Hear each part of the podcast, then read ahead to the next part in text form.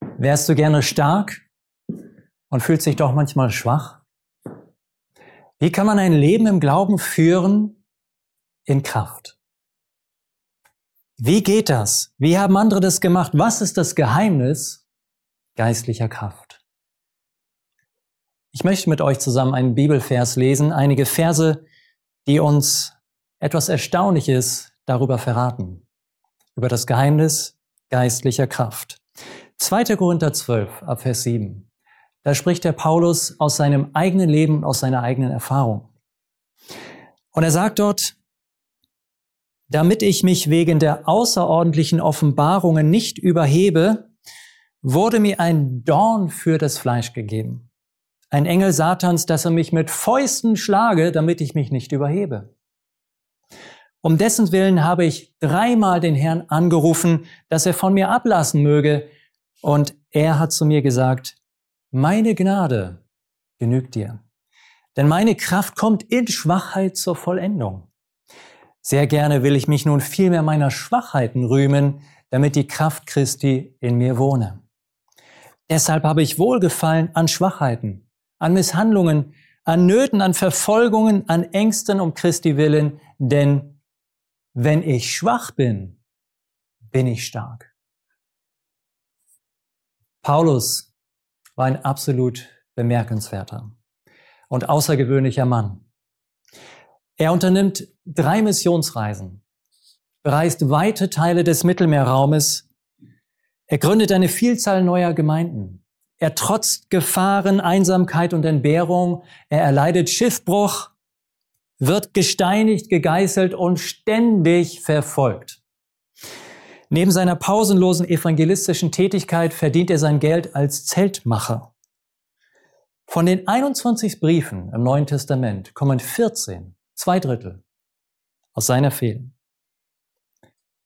Was ist das Geheimnis seines Erfolgs? Paulus sagt, es ist seine Schwachheit. Ist das nicht rätselhaft? Vers 10. Ich habe Wohlgefallen an Schwachheiten, sagt er. An Misshandlungen, an Nöten, an Verfolgungen, an Ängsten um Christi willen, denn wenn ich schwach bin, bin ich stark. Wäre es nicht schön, wenn jeder von uns dieselbe Kraftquelle anzapfen könnte, die Paulus zur Verfügung hatte und ihn befähigt hat für seinen unermüdlichen Einsatz in Gottes Werk? Wir können es, wenn wir das Geheimnis seiner Kraft verstehen. Wenn ich schwach bin, bin ich stark. Lasst uns diesen Abschnitt genauer studieren. Punkt eins: Ein Dorn im Fleisch. Vers 7 sagt er, damit ich mich wegen der außerordentlichen Offenbarungen nicht überhebe, wurde mir ein Dorn für das Fleisch gegeben ein Engel Satans, dass er mich mit Fäusten schlage, damit ich mich nicht überhebe. Paulus spricht hier von einem Dorn im Fleisch. Wir würden heute sagen, er hatte eine körperliche Behinderung, ein Leiden. In seinem Brief an die Galater beschreibt Paulus seinen ersten Besuch bei ihnen. Galater 4, Vers 13. Dort lesen wir, ihr wisst aber, dass ich euch in Schwachheit des Fleisches zum ersten Mal das Evangelium verkündigt habe.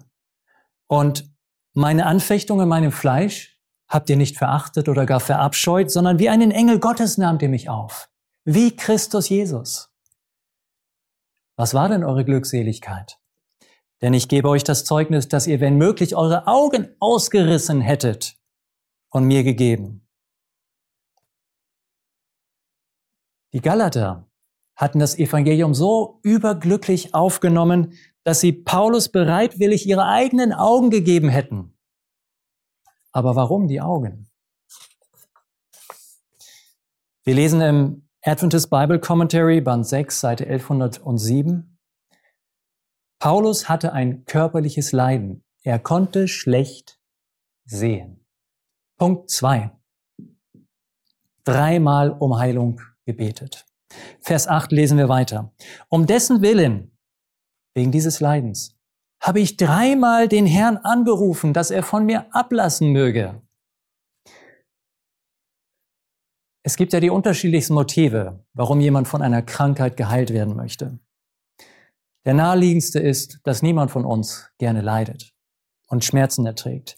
Aber hinter der Bitte von Paulus stand noch ein edleres Motiv. Ellen White schreibt über eine Zeit in Paulus Leben, als er sich gerade große Sorgen machte um die Gemeinde in Korinth. Und sie sagt in dem Buch Sketches from the Life of Paul, Seite 174 folgendes. Tiefe Traurigkeit lag noch immer auf Paulus Herz und Sinn wegen seiner Ängste um die Gemeinde Korinth. In Philippi begann er seinen zweiten Brief an die Korinther. Denn sie lagen wie eine schwere Last auf seiner Seele.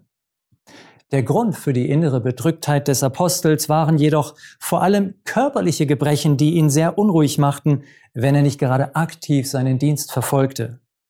Die Krankheit, unter der er litt, erschien ihm ein furchtbares Hindernis in seinem großen Werk zu sein. Und mehrmals flehte er den Herrn um Linderung an. Soweit dieses Zitat. Paulus war immer wieder bedrückt, weil er dachte, er könnte doch viel mehr für Gott tun, wenn er ganz gesund wäre. Sein Augenleiden erschien ihm wie ein Fluch. Und er war sicher, es könne doch nur im Sinne Gottes sein, wenn er ihm das wegnimmt. Doch warum hörte Gott sein inständiges Flehen nicht? Vers 7 sagt Paulus, damit ich mich wegen der außerordentlichen Offenbarungen nicht überhebe. Paulus hat besondere Offenbarungen bekommen von Gott. Er war auch ein Prophet.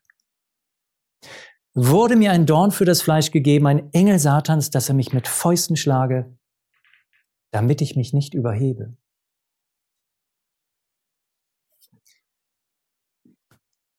Gott erhört unsere Gebete immer. Aber wenn er sie manchmal nicht erhört, dann hat es immer einen guten Grund. Bei Paulus war der Grund, Zitat, damit ich mich nicht überhebe. Was ist der Grund für deine unerhörten Gebete? Vielleicht weißt du es gar nicht. Aber in einem kannst du dir ganz sicher sein. Gott handelt immer aus Liebe zu dir. Der Herr wollte keinen Paulus, der eine unglaubliche Bekehrung erlebt, tausende von Kilometern reist, zig Gemeinden gründen, ein Viertel des Neuen Testamentes schreibt, in den dritten Himmel entrückt wird und Visionen sieht, um dann am Ende selber verloren zu gehen, wegen Überheblichkeit. Dazu liebt er ihn zu sehr.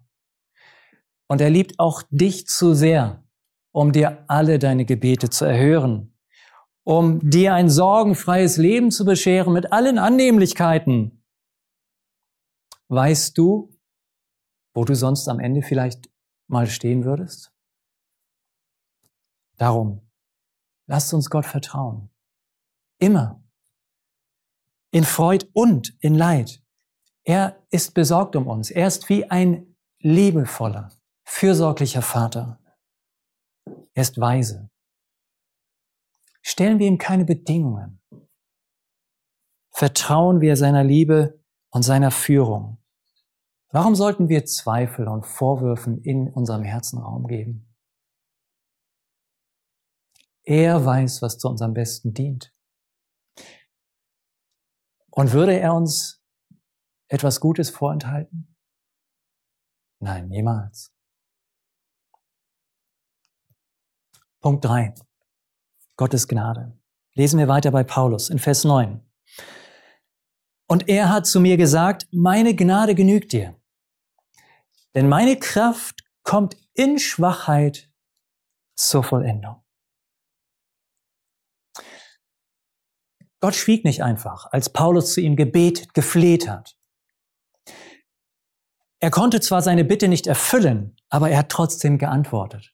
Und seine Antwort war, meine Gnade genügt dir.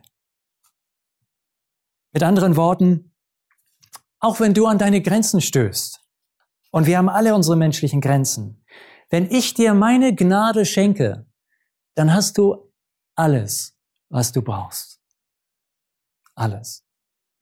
Vers 9. Meine Gnade genügt dir, weil meine Kraft in deiner Schwachheit zur Vollendung kommt.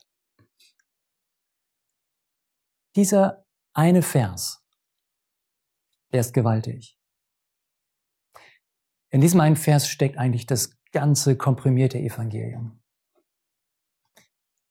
Gottes Gnade genügt. Warum? Sie genügt uns, weil sie eine Kraft ist. Eine Kraft von Gott, die in Schwachheit wirkt. In welcher Schwachheit? In meiner Schwachheit, in deiner Schwachheit. Gottes Kraft wirkt in der menschlichen Schwachheit. Und was bewirkt sie dann, diese göttliche Kraft in uns? Sie wirkt zur Vollendung oder wie man auch sagen kann, übersetzen kann, bis zum Ziel. Sie bringt uns ans Ziel. Gottes Gnade ist für jeden Menschen in jeder Lebenssituation ausreichend, weil sie eine göttliche Kraft ist, die uns bis zum Ziel bringt, trotz unserer Schwachheit. Wie oft denken wir, lieber Gott, ich kann das nicht, ich schaffe das nicht, ich bin zu schwach.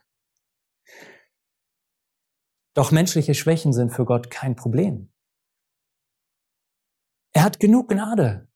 Er hat genug Stärke, jede Schwachheit auszugleichen. Aber wirklich tun kann er es nur, wenn wir es ihm zutrauen.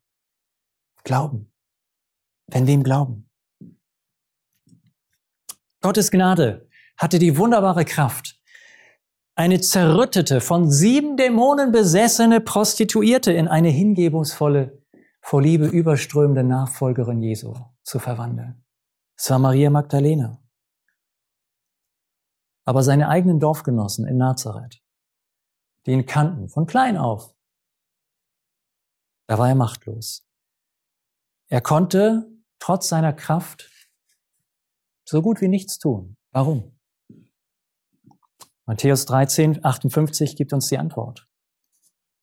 Und er tat dort nicht viele Wunderwerke wegen ihres Unglaubens. Also Gott ist da. Er hat alle Kraft, die dir fehlt und er bietet sie dir an. Was brauchst du, um sie zu empfangen? Zwei simple Schritte. Erstens, bekenne deine Schwachheit. Zweitens, bitte um seine Kraft und glaube, dass er sie dir gibt. Meine Kraft ist in den Schwachen mächtig. So sagt es die Lutherbibel. Und diese, diese Wahrheit, meine Kraft ist in den Schwachen mächtig, die zieht sich wie ein roter Faden fast durch die gesamte Bibel. Da sind so viele Erzählungen, Geschichten, Erfahrungen. Und oft sind es die Schwachen, die dir am Rande stehen, die nicht viel beachtet werden, die vielleicht keine guten Voraussetzungen haben. Das sind die Leute, die Gott erwählt. Und wo er sagt, mit dir habe ich etwas vor. Durch dich kann ich wirken, wenn du mir einfach vertraust. Trotz deiner Schwachheiten. Er möchte zeigen dadurch, dass menschliche Schwachheit für ihn kein Hindernis ist. Der Lösungsplan ist nicht für Helden ausgelegt. Er ist nicht für eine geistliche Elite, sondern er ist für Sünder, für Versager, für Gefangene, für jeden von uns. Gott ist der Erlöser der Schwachen. Das ist der tiefere Sinn dieser Geschichten. Und meistens sind es gerade die Schwachen, die er wegen ihrer Schwachheit gebrauchen kann, weil sie nicht auf sich selbst vertrauen, weil sie die Demut haben, sich führen zu lassen, zu lernen. Einige Beispiele dazu. Zu biblischen Zeiten spielte das Alter eine große Rolle. Je älter jemand war, desto mehr hatte er zu sagen, desto mehr Würde, desto mehr Ansehen. Er wurde geachtet in der Gesellschaft. Sein Wort galt etwas. Interessant, dass in der Bibel es oft die Jüngsten waren, die Gott erwählt hat, für eine ganz bestimmte Aufgabe, denen er eine bestimmte Rolle zugesprochen hat. Einige Beispiele dafür. Isaak. Er war 14 Jahre jünger als sein Halbbruder Ismael. Trotzdem hat Gott gesagt, er soll der Erbe von Abraham sein. Jakob. Er hatte einen Zwillingsbruder und Jakob war der Zweitgeborene. Der Erstgeborene war immer der Führer der Familie. Er erbte auch den doppelten Anteil. Aber Gott hat gesagt, nein, Jakob wird der geistliche Führer der Sippe sein. Josef hatte zehn ältere Brüder und noch einen jüngeren Bruder Benjamin. Aber er war fast der jüngste in der Familie und trotzdem machte Gott ihn zum zweiten Mann nach dem Pharao in Ägypten. Mose war jünger als seine Geschwister Mirjam und Aaron. Die hatten auch wichtige Führungsrollen im Volk Israel. Aber er war der Führer, der sein Volk aus Ägypten befreien sollte. Das Volk Israel selbst war nach Gottes Worten, 5. Mose 7, Vers 7, das geringste unter allen Völkern. Dennoch erwählte Gott dieses Volk zu seinem persönlichen Eigentum. Die Bibel berichtet ausdrücklich, dass Gideon der jüngste in seiner Familie war und dazu auch noch aus der unbedeutendsten Sippe des Stammes, so sagt es Richter 6, Vers 15. Trotzdem beauftragte Gott ihn mit der Befreiung seines Volkes von den Feinden. Und ebenso war es kein Zufall, dass König Saul aus Benjamin war, einem der kleinsten Stämme Israels und außerdem aus der geringsten Sippe dieses Stammes. 1. Samuel 9, 21. Dennoch sagte Gott, du sollst König sein. Das Kind Samuel war es, das eines Nachts eine Botschaft von Gott bekam. Nicht der altgediente, würdige Hohepriester Eli. Den überging Gott. Ein Kind führte seinen Auftrag aus.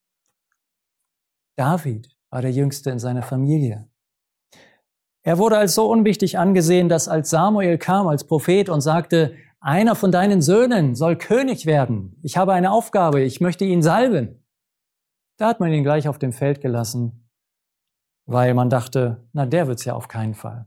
Und der musste extra geholt werden.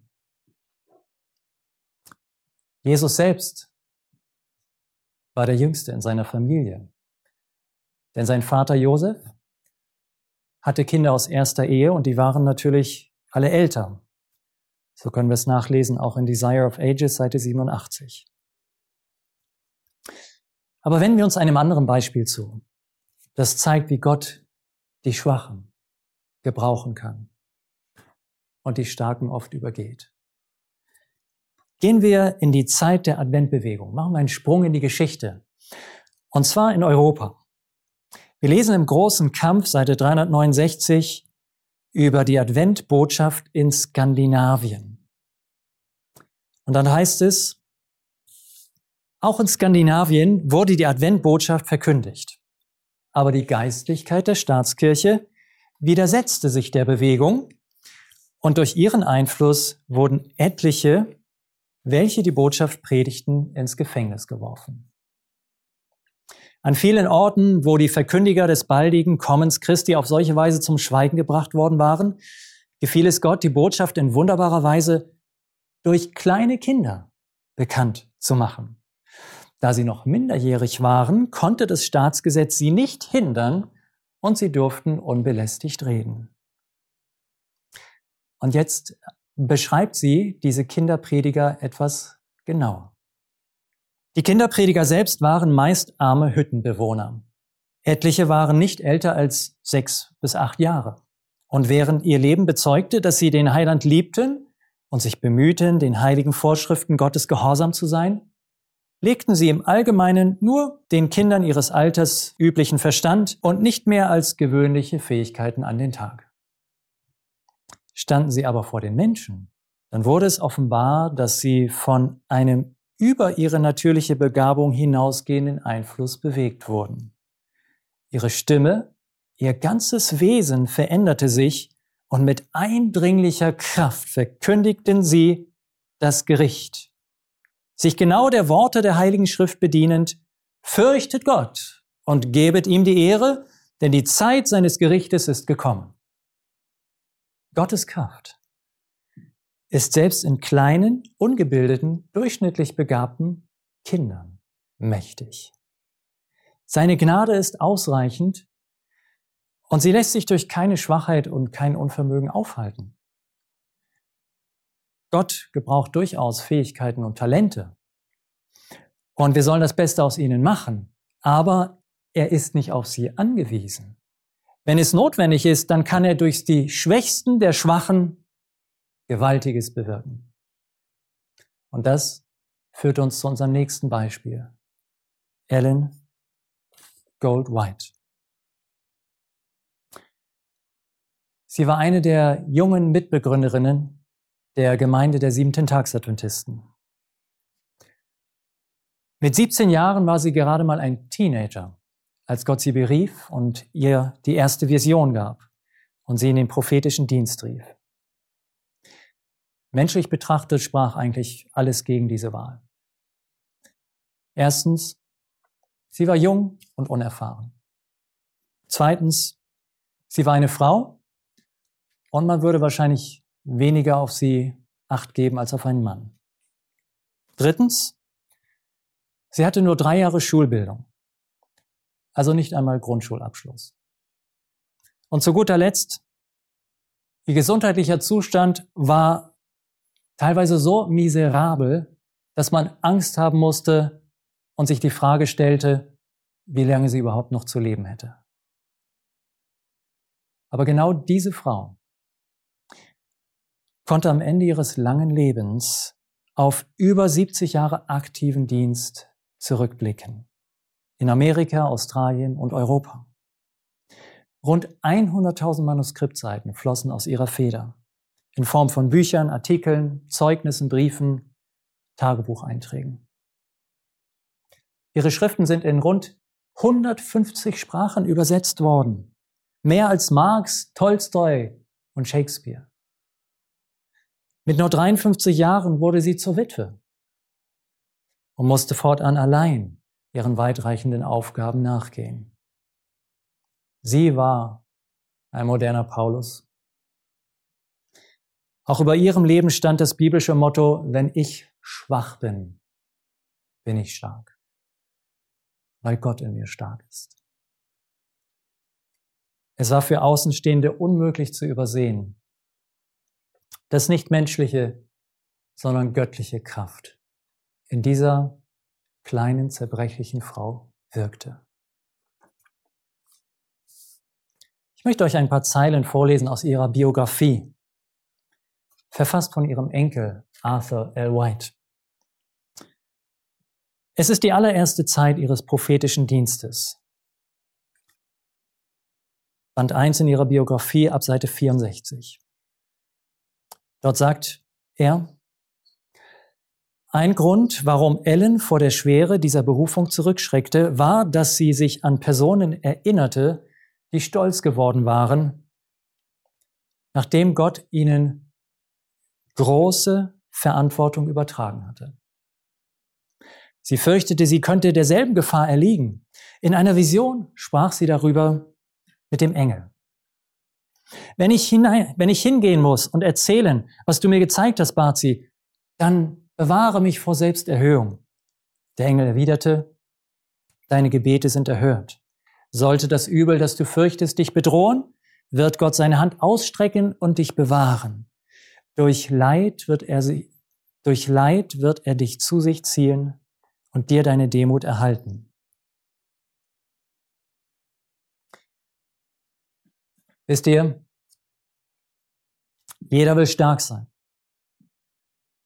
aber keiner will leiden. Aber oft ist es erst durch das Leid, dass Gott uns zur Stärke führt.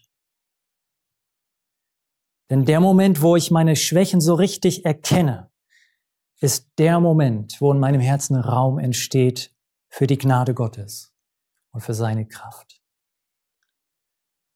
Und solange mir meine Schwachheit bewusst bleibt, bleibe ich auch unter der Gnade.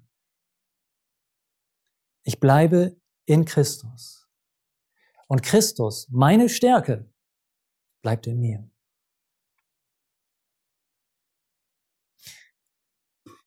Kurz nach ihrer ersten Vision erzählte Ellen White folgende Begebenheit.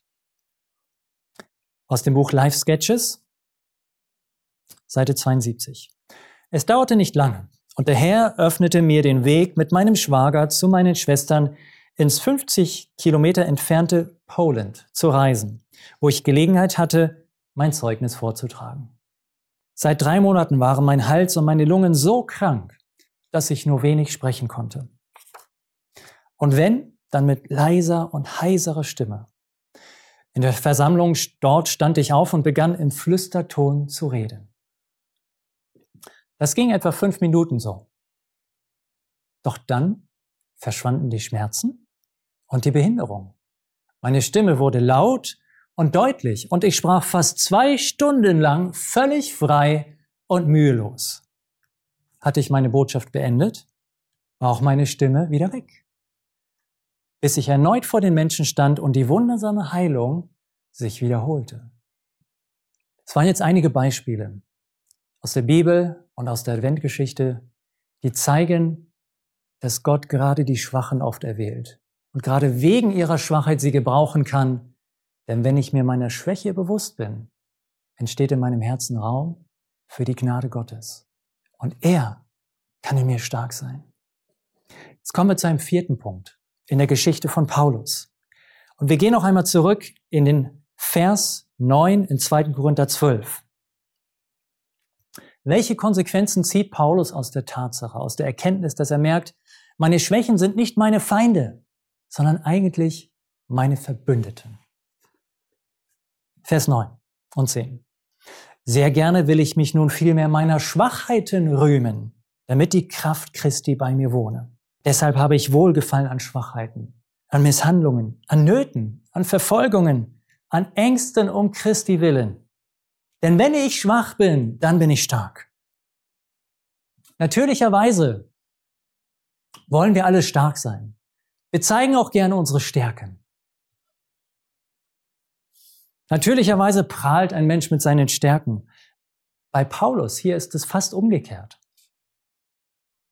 Während die falschen Apostel in Korinth, mit denen er damals zu tun hatte, alle die Größten sein wollten und sich als mächtiger und überlegener darstellen wollten, prahlt Paulus gewissermaßen vor den Korinthern, ich bin der Schwächste.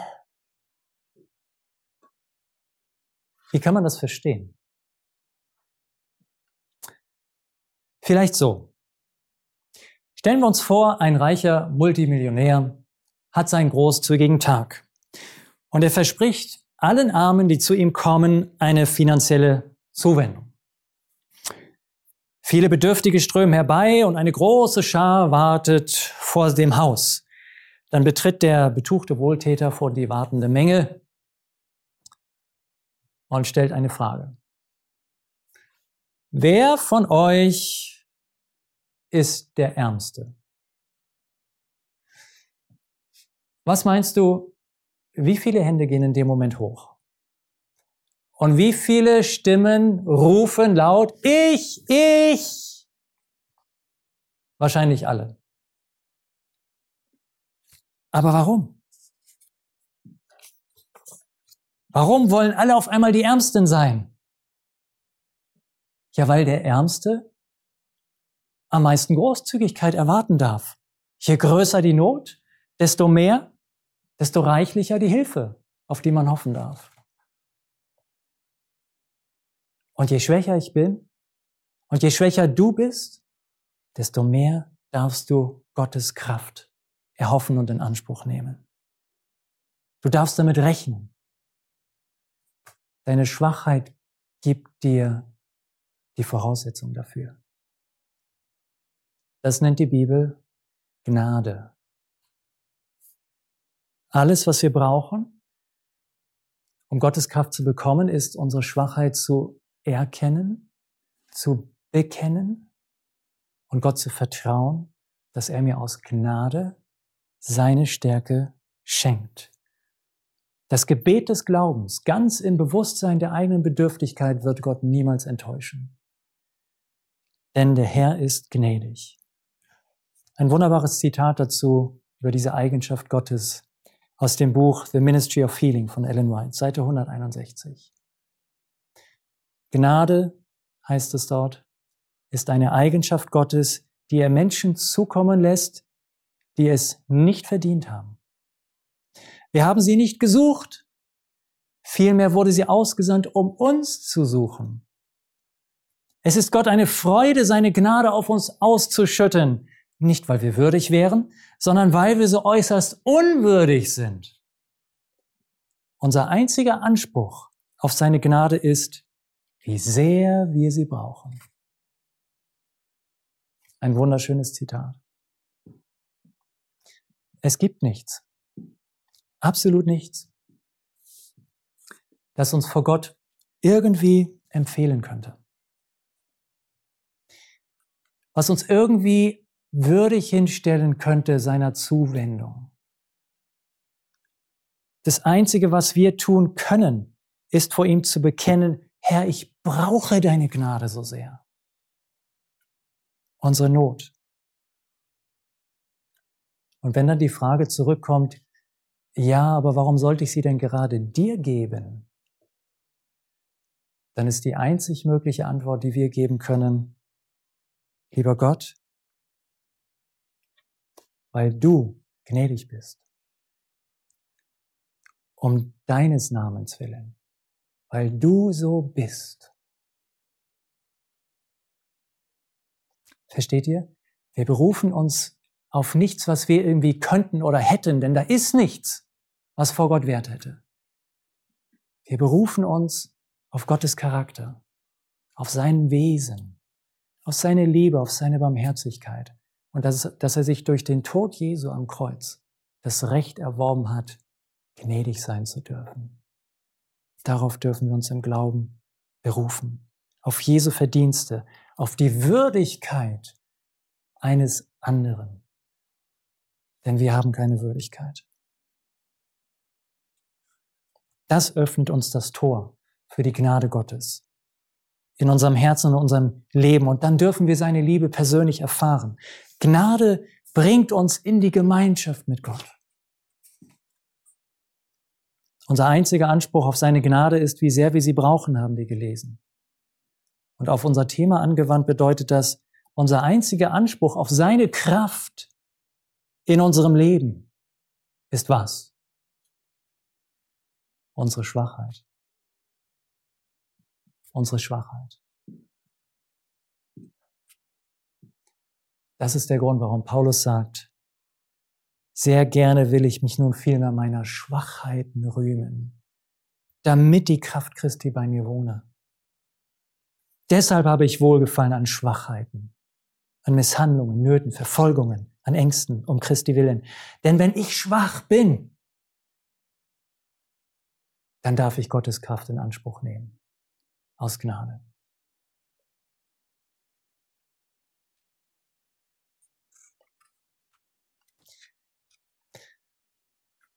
Fast könnte man den Eindruck bekommen, der Paulus hat Probleme geliebt. Ich rühme mich der Verfolgungen, der Ängste, der Bedrängnisse, der Nöte. Je mehr Probleme in seinem Dienst für Gott auftauchten, je mehr er an seine Grenzen stieß, je mehr die Feinde ihm zu schaffen machten, je mehr Widerstand aufkam, je mehr Bedrängnis von innen, von außen, desto größer wurde seine Freude und Erwartung darüber, was Gott jetzt wohl tun würde, um all diese Schwierigkeiten zu beseitigen. Das ist so ganz anders als alles, was wir gewohnt sind. Es ist ein ganz anderes Denken, eine ganz neue Perspektive auf das Leben. Es ist so ungefähr, als würde ein Freund auf dich zukommen und würde sagen, weißt du was? Ich muss dir unbedingt was erzählen. Ich habe seit kurzem ein Riesenproblem, an dem ich absolut nichts ändern kann. Und ich bin ja schon so gespannt, wie Gott damit fertig werden wird. Ach, was freue ich mich darauf, die Macht Gottes erleben zu können, wenn er dieses Problem löst.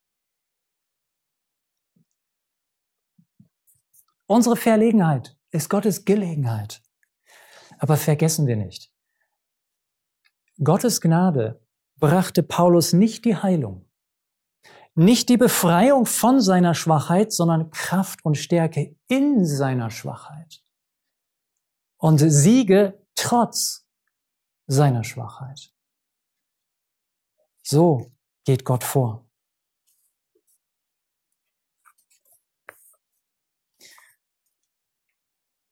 Ich möchte dir zum Schluss noch ein Bild mitgeben. Als Ermutigung in Momenten der Bedrängnis und der Schwachheit. Es ist das Bild von einem schwachen, wehrlosen, unschuldigen Lamm.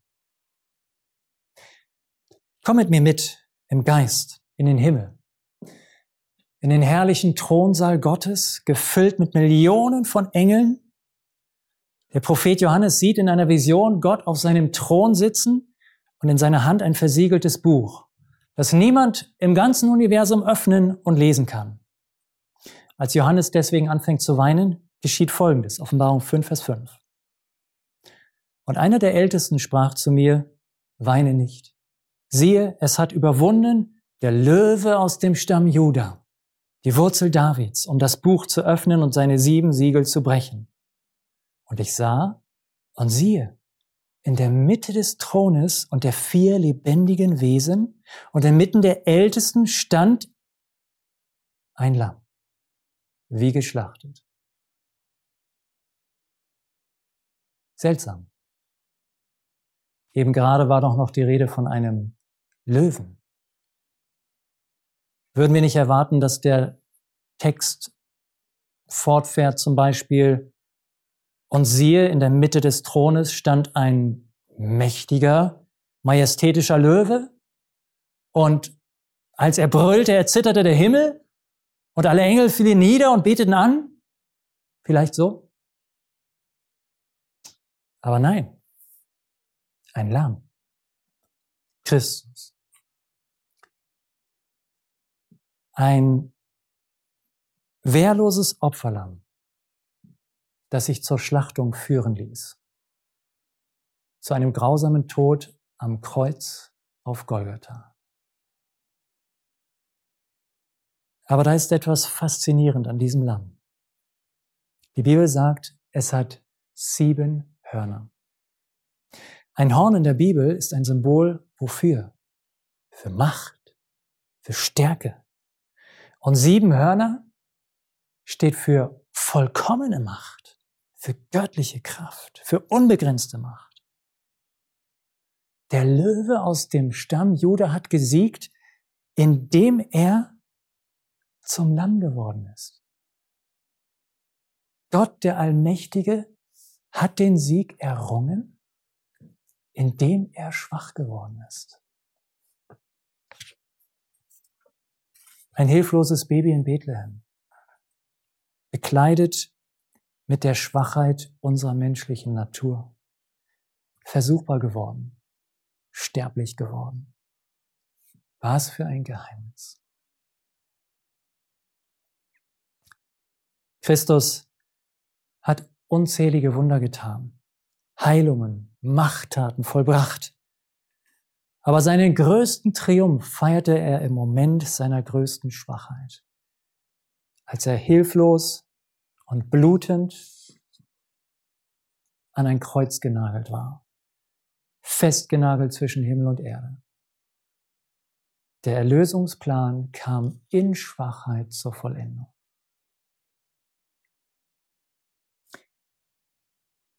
Wenn Gott in menschlicher Schwachheit den größten Sieg aller Zeitalter errungen hat, sollte dann seine Kraft nicht auch in deiner Schwachheit den Sieg vollbringen?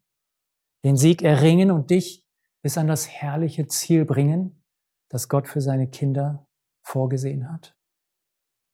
An dieses wunderbare Ziel, alles wiederherzustellen, was die Sünde uns geraubt hat, alles auszulöschen, was an sie erinnern könnte, Ja, er wird es tun. Seine Kraft kommt in deiner Schwachheit zur Vollendung. Sie kommt ans Ziel. Christus beschrieb seine Mission als eine Befreiung des Menschen aus der Macht der Sünde. Und er wird auch dich und mich befreien, wenn wir ihm vertrauen. In unserer Schwachheit. Trotz unserer Schwachheit. Denn es ist nicht unsere Kraft, die in uns wirkt, sondern die Kraft Gottes. Er hat versprochen, Johannes 8, 36, wenn nun der Sohn euch frei machen wird, so werdet ihr wirklich frei sein. O mögen wir doch Gott unser völliges Vertrauen schenken. Denn seine Kraft kommt in uns zur Vollendung. Keine Schwachheit der Welt kann ihn dabei aufhalten, solange wir einfach kindlich glauben. Ist das nicht eine unglaublich gute Nachricht für alle Schwachen in dieser Welt? Also für jeden von uns? Und er hat zu mir gesagt, meine Gnade genügt dir, denn meine Kraft kommt in deiner Schwachheit bis zur Vollendung. Amen.